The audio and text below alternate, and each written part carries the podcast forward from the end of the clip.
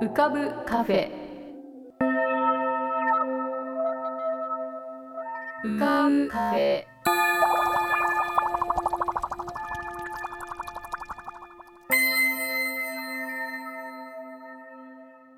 2021年7月16日。こんばんは。ようこそ浮かぶカフェシーズン4へ。カフェ店主の幸代です。浮かぶカフェでは月みたいにぽっかり面影みたいにぼんやり。飛行船みたいにゆったりアイデアみたいにパーッといろんなものが浮かぶことになっております。少し浮かぶこともかなり浮かぶこともございます。地上では不自由なあなたもここでは自由です。重いもの硬いものは入り口で脱ぎ捨てて軽くなってお過ごしください。今日も浮かび上手なお客様の素敵な声をお届けします。ではごゆっくりお過ごしください。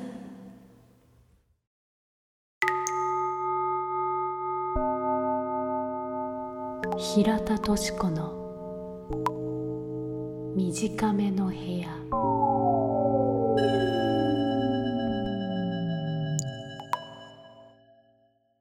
こんにちは、平田敏子です。本当にずいぶん久しぶりにこの浮かぶカフェにお邪魔しました。平田敏子の短めの部屋、今日は眠れない猿という20行ほどの詩を朗読します。あの今月の8日に高橋裕二さんと畑野睦美さんの眠れない夜というピアノと歌のコンサートにゲストとして呼んでいただいたんですね。でそこで朗読するために新しい詩を書きました。眠れない夜という詩を書いていたはずなんですけれども出来上がったのはなぜか眠れない猿という詩でした。猿取茨の棘を逃れて猿の腰掛けで一休みした後猿滑りから滑り落ちるそれが猿の日常です。赤い痛みが去ることはなく甘い眠りが来ることもない。サルビアを抱えてサルサを踊るユニバーサルな猿の夜です。猿合奏の海は遠く、カエサルの墓はさらに遠い。悲しみは過ぎ去るけれど、忘れ去ることはできない。朝焼けが夜を奪い去るとき、何かが猿に覆いかぶさる。傷を負う前から傷ついている猿。後ず去るための場所はない。なんか猿山のように猿がいっぱい出てくる詩です。一体何匹の猿がこの詩に隠れているのでしょう？平田敏子の短めの部屋、今日はこれにて終了いたします。またいつか耳にかかりましょう。ありがとうございました。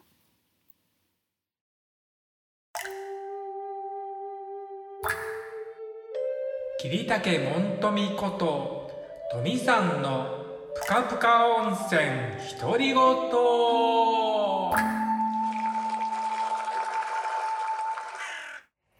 えー、皆さんお元気でお過ごしでしょうか？本日もぷかぷか温泉にご入湯いただきまして誠にお気にありがとうございます。えー、今日のですね朝5時ぐらいですねすっごい雷でですね目が覚めてあのー、しばらく眠れませんでした。うん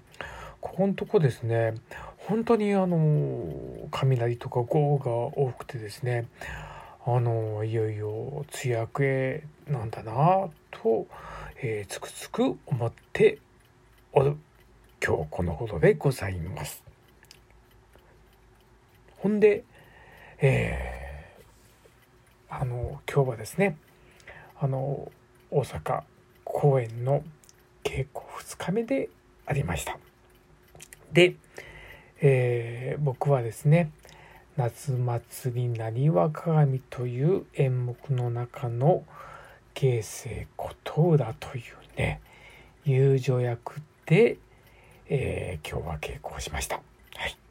えー、この役はですね多分多分すいませんねあのいい加減であの2回目です。はい。あのあの本当にまあこれはねあの今日に限ったことではないんですけど毎回ね、えー、ものすごくね緊張します、はい、出るまでね心臓バクバク状態なんですよね。あので間違えたらいかないいけないなとかなんかいろいろ考えてねああそここうしようかなああしようかなとかいろいろ考えてですねほんと心臓バクバク状態で出るんですけどまああの、これも不思議なことにですね出るともう肝が座るというか能登は能登あ能登は あれ出てき能登はなんとか山となれっていいじゃないですか。あの、あのそれでまあだってもう出てしまったらもう考えてもしゃあないのでもう本当にもうあとはもうこうやるしかないって感じでやっていつの間にか終わってるっていう稽古なんですけどね。はい。まああの、今回の役に関してちょっとこう自分なりにどうしようかなって思ってたのはあの、これはねあの、ずっと心がけてたことなんですけどあのなるべくこうねあの役を使う時は小さく使うよりは大きく使うっていうふうにあの心がけてきました。あの小さいものをね大きくするっていうのはなかなか難しくて大きいものを小さくするっていうのはまだあのできると僕は思っているところがあってですからあの本当にこうちょっとこう自分ではちょっとやりすぎかなって思うぐらいにこう大きく使うようにいつもここでかけていたんですけどあの最近はですねあの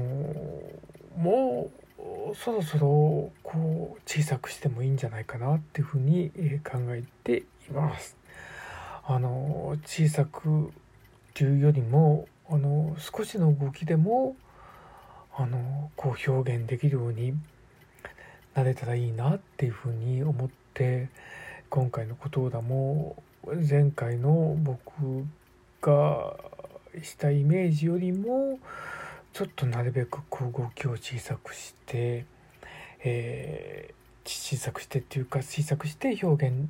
その気持ちを表現できるようにやっていこうかなって今は考えております。はい。ほんでですねあの今トミさんはね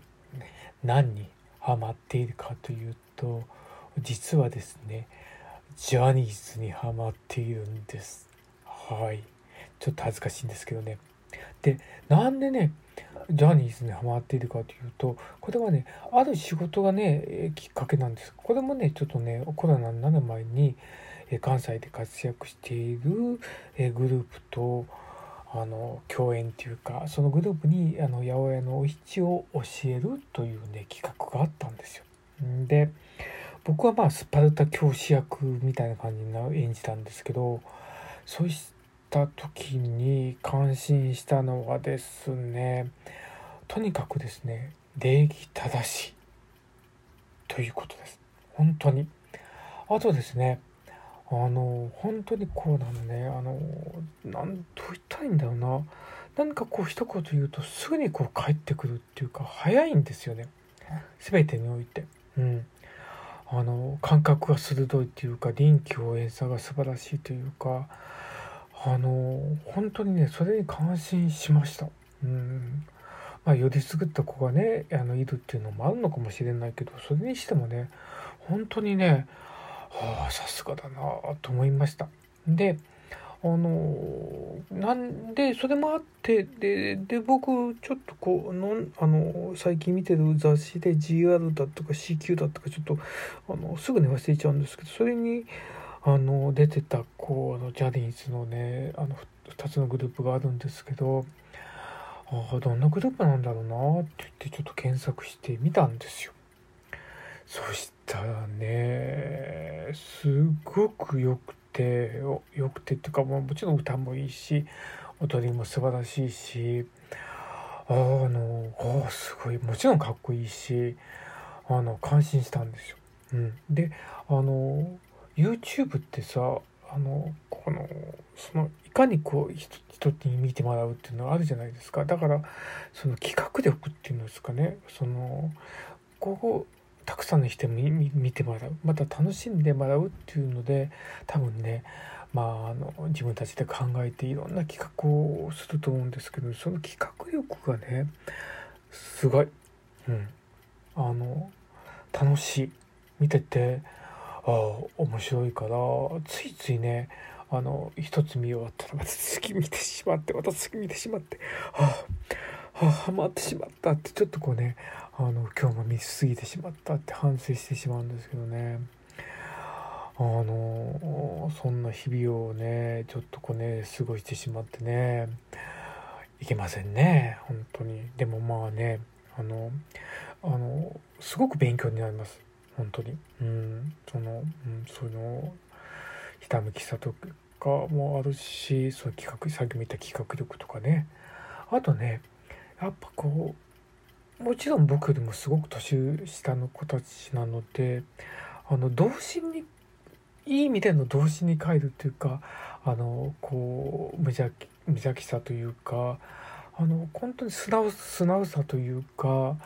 ああのまあ あの男男のなんかこのあの少年らしさというかこのあのいつまでたってもあのこうねその少年っていうかあの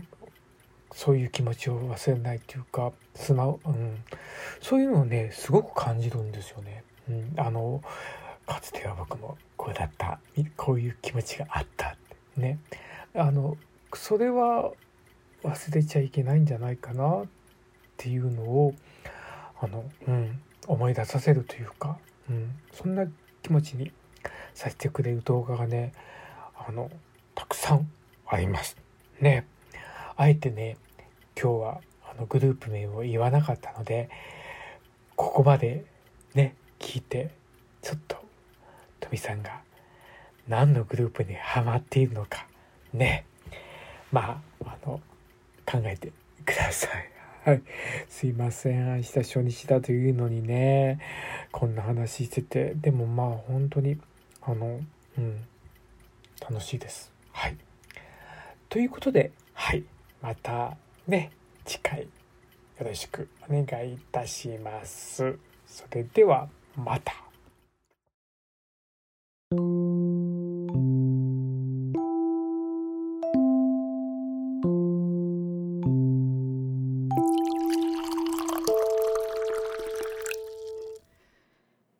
えー、今日はこう声がガラガラなんですけれども実はさっきからちょっと歌を歌ってたんですね。えー、なんか思い立ったように、ちょっと昔の歌謡曲を聴いたり口ずさんだりし始めまして、えー、実はなんかかなり昔の1960年代の歌なんですけれども守谷博さんという方の「大学数え歌」っていうのをなぜかこう YouTube かなんかで見つけまして。でなんかついそれをそうですね8回ぐらい聞いてしまいました。あぜひあのすごいノリのいい曲なんで皆さんも聴いてみてください。でしかもこのなんかシングルの B 面っていうのが「残念ソング」っていうやつらしくてこれもかなり気になりますね。えー、そして今さっきまで春日八郎さんの昭和歌謡っていうんですかね。をずっと聞いてたんですけれども。いやなんというかあのワールド気になりますね。すごい歌唱力というか素晴らしい声なんですけど。というわけでなんかあの聞いてるだけで声が ガラガラになっちゃったっていう。あんな声が出たら気持ちいいだろうなと思いますけれども。あの普段やっぱりなんとなくこう世界がだんだん狭まってきていつも同じような音楽を聴いたり同じようなものを見たりとかしちゃうんですけれどもこの夏はなんかちょっと意外なものを聞いたり見たりしてみようかなと思っています。そんな夜です堀切克弘のパリ子育て俳句散歩皆さんどうもこんにちは、えー、先週はですね幸代さんのいらっしゃるカウンターの方にちょっとお邪魔させていただきまして、えー、なんか後で聞いたらちょっと風でね想像以上に声が出てなかった気がしたんですけどもすいませんお聞き苦しい、えー、放送だったかもしれませんが、えー、内容としてはあのこのタイトル「俳句散歩」なんですけど全く俳句の話は出てこず演劇のねしかもかなりマニアックな話をし続けるというしかも2週にわたってね、えー、放送されていましたけども。まああの僕としてはすごくこういう話できる方が周りに今いないので、えー、本当物質でダブってるような感じで楽しいね、えー、カフェタイムを過ごさせていただきました。メロンソーダも初めてね、えー、ごちそうになりましてあごちそうになったじゃないちゃんとお金は置いてきたんで、えー、飲ませていただきまして、えー、また機会があったら是非カウンターの方にお邪魔させていただけたらなと思っております。はいそんなわけで今日もですね実は俳句の話は一切出てこずですね、えー、演劇の話をさせていただきたいと思うんですけどもまあ演劇の話というか今日は一つ宣伝をさせていただきたいと思います。えー、私堀切勝弘が、えー、初めて翻訳をした小説が発売になりました。うわい。パチパチパチパチ。もうね、えー、誰も拍手してくれないんで自分で、えー、しましたけども、えー、出版社はですね早川書房さんという、まあ、翻訳文学では、まあ、大手ですね。超大手のところから出させていただくという幸運に預かりました、えー、署名はですねベケット氏の「最後の時間」というタイトルの本でございます。えー、ちょっとまだ手元には届いてないんですけどもおそらく白っぽい想定で、えー、まあ、表紙にベケットの絵が描かれているという素敵なね、えー、絵を描いていただいてそれを表紙に飾っていただきました。えー、ベケット氏というのはですねあのベケットって有名なベケット2人世の中にいると思うんですけど、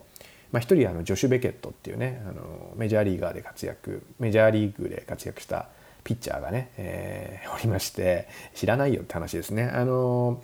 小説だとあの芥川賞をもらっといてやるっていう発言で有名になった田中伸也さんあのメガネのね作家さんの「神様のいない日本シリーズ」というすごく短い小説があるんですけど、まあ、その中でジョシュ・ベケットがね、えー、出てきますね、え ーまあ、ジョシュ・ベケットも出てくるんですけど、えー、もう一人のベケットもその小説に出てきまして、えー、そのもう一人のベケットの方のサミュエル・ベケット、ね、ノーベル賞作家でアイルランド人で、えーまあ、フランスに長く住んでいた劇作家の方の題材にした小説でございます。でサミュエル・ベケットは、まあ、一番有名なのは「五道を待ちながら」というね、えー、小説じゃない、えー、劇作品が有名だと思うんですけども、まあ、ベケットって、まあ、60年代にノーベル賞をもらうんですけども89年に亡くなるんですね。で奥さんと結構年を取ってから結婚をするんですけどえー、そのシュザンヌっていう奥さんがその89年の7月に亡くなるんですね。で、えー、その奥さんが亡くなったということを振り返る、ね、数週間1週間後ぐらいかな？7月の下旬ぐらいに、えー、シュザンヌが死んだということをこれからは何回も思い出さなきゃいけないというところから小説は始まります。でまあこれは事実として、えー、まあ、あることなので、まあ、先に言っておくとですね、まあ、同じ年の12月にこのサミュエル・ベケットはこの世を去るんですね。本当にこの1989年っていうのはなんか本当にいろんなことが起こっていて、まあ、日本だとね、えー、手塚治虫とか美空ひばりが死んでもちろん昭和天皇も亡くなってっていう年なんですけどもまあ世界史的にも天安門事件があったりとかあとはあのインドのねサルマン・ラシュディの殺害をホメイニが命じるだとかですね、えーまあ、あとはそのベルリンの壁崩壊だとか本当にいろんなことが起こってる年なんですけどもその年のパリのとある老人ホームで、えー忘れられたノーベル賞作家が、えーまあ本当に死に向かっていくという半年間を描いた小説でございます。でまあ僕がこれ以上のことを言うとなんか興ざめになってしまうので、えーまあ、あんまりねこう翻訳者が差し入れがましくずうずしくいろいろ喋るのは良くないとは思うんですけども、まあ、一個だけね、あのこの小説の見どころっていうか意外な見どころ、えー僕が訳していてえっって思ったことが一個あるんですよ。でそれだけね、あの言わせてください。えっ、とまあベケットっていう人はもう文学の人なんですけどもこの小説の中、まあ、あるいはベケットの生涯の中で一人ですね日本とゆかりのあるフランス人が出てくるんですね。でそのフランス人はですねベケットが、えーまあ、パリ郊外に自宅を持っていた、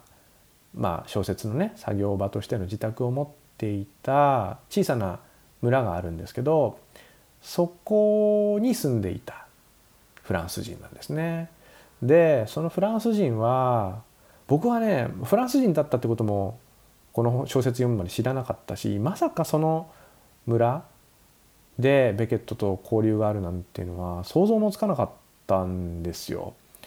でそれが誰かって話なんですけど、まあ、これクイズにしてもあよほどのベケット通の人だったら分かんないですけどねえっ、ととてもね大きな人です。まあサミュエル・ベケットは文学史上で非常に偉大な人ですけどもそのもう一人の同じ村に住んでた人はもうとにかく体が大きいということで、えー巨人ジャイアントというねあだ名を持っていたフランス人なんですけども、まあ、ここまで聞いて分かる人もまだそんなにいないと思いますがなんと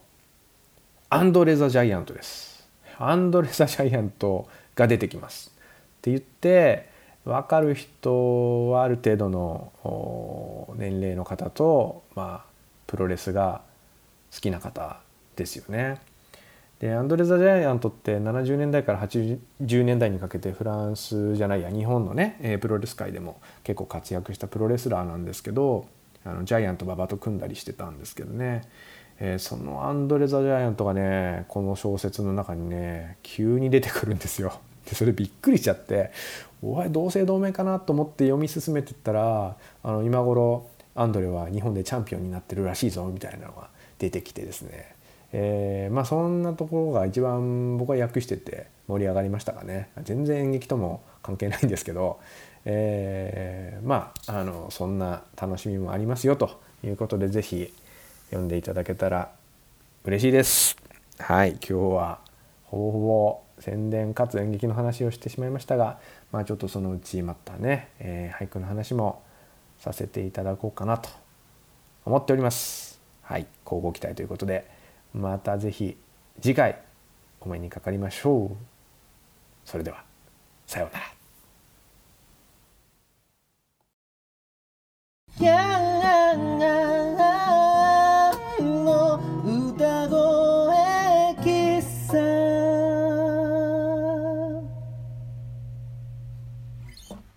えー皆様おはようございます。こんにちは。こんばんは。長谷川徹でございます。ヤンでございます。えーとですね皆様ねお元気でいらっしゃいますか？とにかく皆様が元気であることが大事でございますよ。えー私はですね、えーカンパニーの公演が1週間ほど前にね終わりましてそれからはちょっとですねまあやや余裕のあるねあのこれもなんか忙しまくってたんでですねちょっと余裕があるんですけども実はあのちょっと私ソロのですねちっちゃな作品をちょっと公演する機会が、えー来週ぐらいにありましてそれの準備をしている次第でございます。でそのソロ作品っていうのはですねほんと15分ほどなんですけどあの去年の1月に、えー実は札幌で、えーお披露目した作品でしてあのーまあそもそもその札幌のそのいわゆるダンスのまあなんて言ったらいいんですかねまあお祭りじゃないですけどそういう発表の機会があって、まあ、コンペティション的なことだったんですけどそこで、まあ、一応ちょっと賞をいただきまして、えーがいつだったかな？2018年ぐらいかな？にいただきましてでそれの受賞者公演っていうのをさせていただけるってことで、えー去年の1月に札幌に行ってでそちらで、えーの初オンエアオンエアじゃないね あの初お披露目させていただいた「from me」という作品なんですけどもあのーそれ1回しかやってなかったんですよ。なんでその札幌で1回しかやってないっていうことで、まあ、せっかくだから東京でもやろうかということであの今回あの機会をいただきましてちょっと他の皆さんもねいらっしゃるんですけどもいろんな方々の小作品の中にあの入れさせていただくことになりました。でこの作品結構なんていうか、まあ、そもそもダンスとして私はダンスだと思ってやってるんですけど結構ダンスなのかそうじゃないのかちょっと難しい感じのいや全然難しくはないです。やってることは超単純。とにかくあの演奏をしてます楽器の。あのー はい。いやダンスなんですけど演奏してるんです。そもそも僕はあのダンスと音楽の関わり方としてそのまあ和太鼓とかも和太鼓林とかやってるのもあってその演奏するっていう体自体をなんとかこうダンスにこう持ってけないかしらねっていうのをずっと思っていて、まあ、それの一端として、まあ、ソロ作品の中でその自分ができる楽器をなるべくたくさんやってそのやってる様子をちょっとはみ出しながらお見せすることでなんとなくダンス的なあものになっていかないかなというような試みをしております。だからですね本当に次々とおいろんな楽器を演奏してるんでこいつは一体何をしているのかという感じになるような気もするんですが、まあ、それも込み込みで楽しんでいただければなという作品になっておりましてえー、と7月の2223ですね。ねあの仙川というあの京王線のあの世田谷とほんと調布市のギリ調布市に入ったぐらいのところのあのスタジオあのアネックスセンガーファクトリーというところで、えー公演いたしますのでもし東京近辺の方もしよろしければぜひあの長谷川のあのしっちゃかめっちゃかしてる姿を見に来てくださいませ。はいありがとうございます。で、えー季節はあれですね。もうよく分かりませんね。てかゲリラ豪雨でねもう本当にいろんなあの大変な思いをされてる方もいらっしゃるかと思うんですけどもあの降ったり止んだり降る時はものすごい氷も降るみたいなね本当にどうなっとるんだという感じではありますけどもあのー一時期はね梅雨来ないんじゃないかと言ってたんですけれどもやっぱり雨続きますね。でそのまあ梅雨明けないかなと誰もが思ってるとは思うんですけどあのーその中で本日はですねあのー以前以前って言ってもものすごい前私が高校生だった頃に作ったあの歌じゃないんですけどあの曲インストの曲を今日はお聞かせしようかなと思っております。えっと「雨上がりの帰り道」という、えー曲名をつけたんですけれどもえっとこれはですね違った。雨上がりの帰り道じゃない。ごめんなさい。水たまりの帰り道だ。間違えちゃって自分の曲なのに。水たまりの帰り道です。はい。えっとこれはあの僕の高校ってあの単位制の高校だったんですよで自分で学校の授業の内容を選べるということになっててでその中で音楽っていう授業も1から3まであってで音楽の3を取るみたいな人は結構もう相当あの音楽好きで音楽やるみたいな人が取る結構人数の少ない科目だったんですけどもそこで、えー僕たち何をしたかというと CD を作ったんです。あのみんながそれぞれさあその受講者が曲を持ち寄ってでその受講者して受講してる人たちで、えー演奏をしてみんなで、えー一つの CD を作りましょうということであのやったんですけどそのテーマが雨だったんですね。で雨にまつわる曲をみんなが持ち寄ってで僕がその中であの持ってきた曲をその当時一緒に受けてくれてたクラスメートとかあの同級生が演奏してくれたというやつなんです。で今でも僕は結構ワークショップとかで、えー使っているんですけど本当に短い曲でちょっとなんか高校生時代のことを思い出すなかなかいい感じのなんかまあ稚拙なところもあるんですけどね。そういうところも含めていい感じだなと思って、えー使っております。ではあのその時のあの録音 CD 音源そのまま今日はお届けしたいと思います、えー聞いてください。水たまりの帰り道です。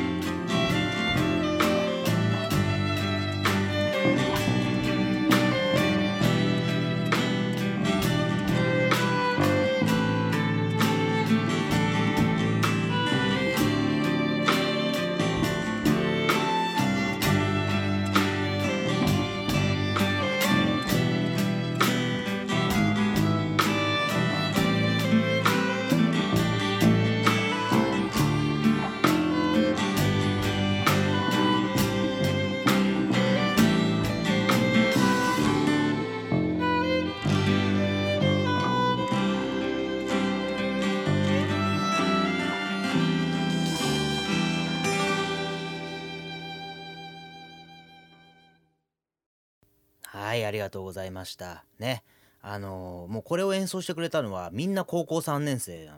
ということを思うとなかなかいい感じじゃないかなと思います。はい。ありがとうございました。なんとなくこう雨は憂鬱ですけどお雨が上がったこう時のこう楽しさみたいなものがあ浮かんでくるかなとなんとなく思ったりもしております。はい。ね。とはいえやっぱり梅雨は早く明けてほしいですね。はい。あの皆さんもぜひ元気にあの梅雨明け夏をワクワクと待ちましょう。はい。それではそうリクエストお待ちしておりますよ。こうやって自分のネタをこう切り崩していくのも限界がありますんでね。ぜひよろしくお願いいたします。はい。それではまた次回お会いいたしましょう。長谷川徹でした。ヤンでした。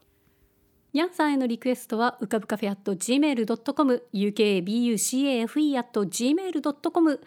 または番組ホームページの投稿ボックスよりラジオネームを添えて歌ってほしい言葉や文